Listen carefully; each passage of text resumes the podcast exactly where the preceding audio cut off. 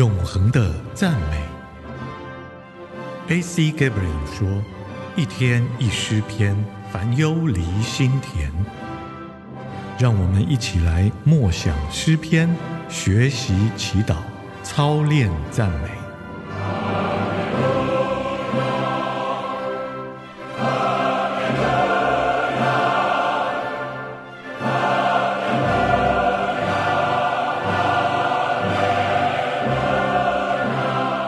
心的问题，诗篇第五篇一到十二节。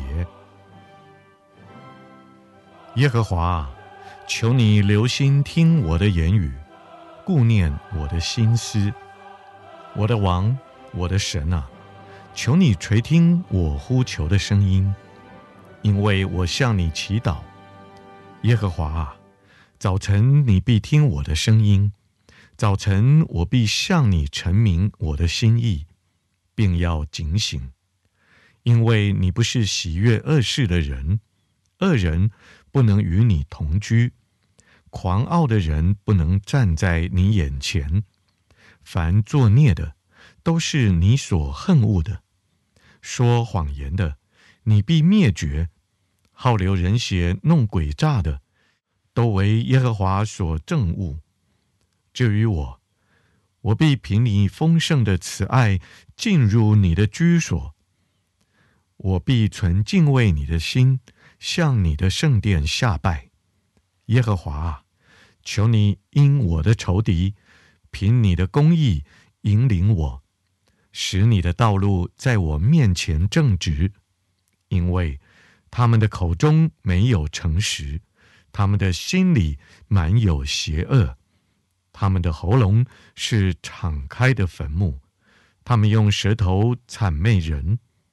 神啊，求你定他们的罪，愿他们因自己的计谋跌倒。愿你在他们许多的过犯中把他们逐出，因为他们背叛了你。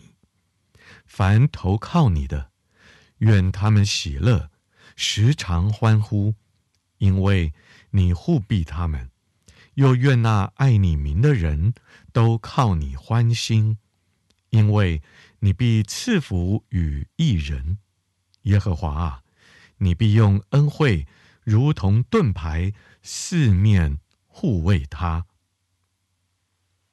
对于我们来说，要度过美好的一天，在清晨迎见神是非常必要的。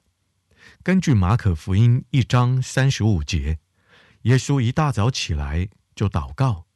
我们在此读到诗人说：“耶和华，早晨你必听我的声音，早晨我必向你陈明我的心意，并要警醒。”我从前值夜班的时候，会在早晨睡觉，所以当我下午起床后，我一定要与主相会，与神相会不是时钟上的一个约会，而是内心的约会。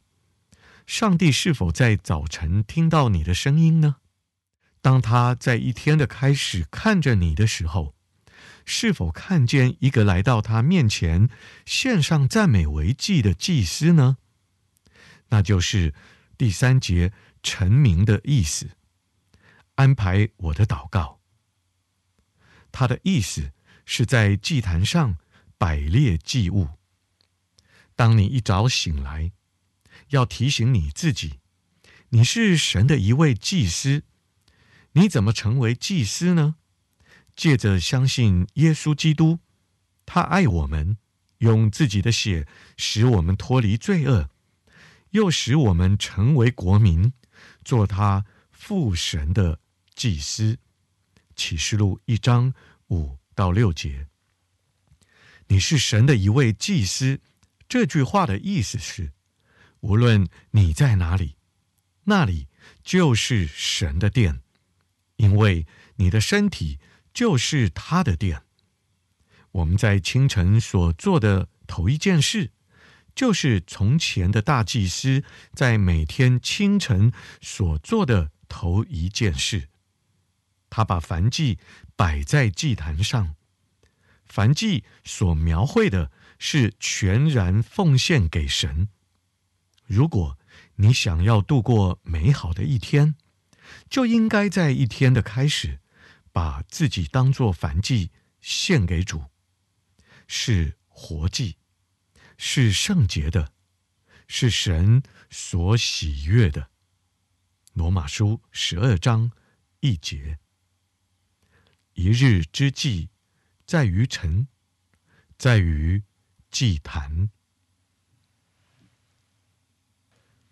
亲爱的主，我的一天是与你一起开始的。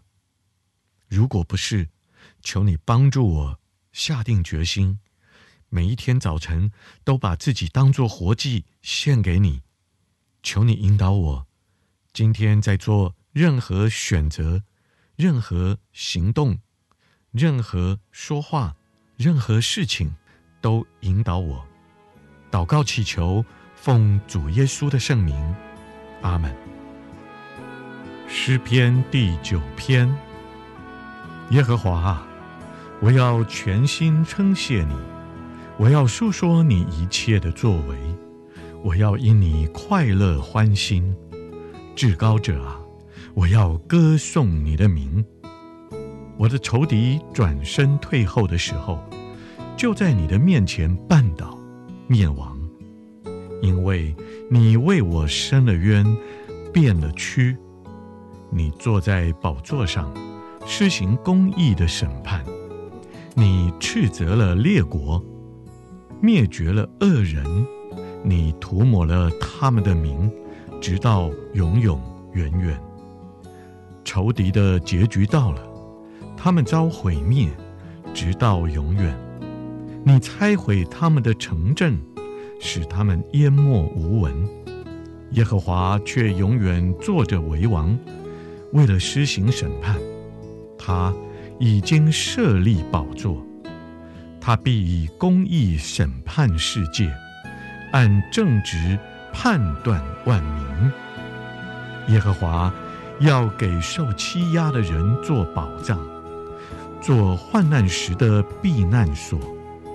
认识你名的人必依靠你，耶和华啊，你从未撇弃寻求你的人。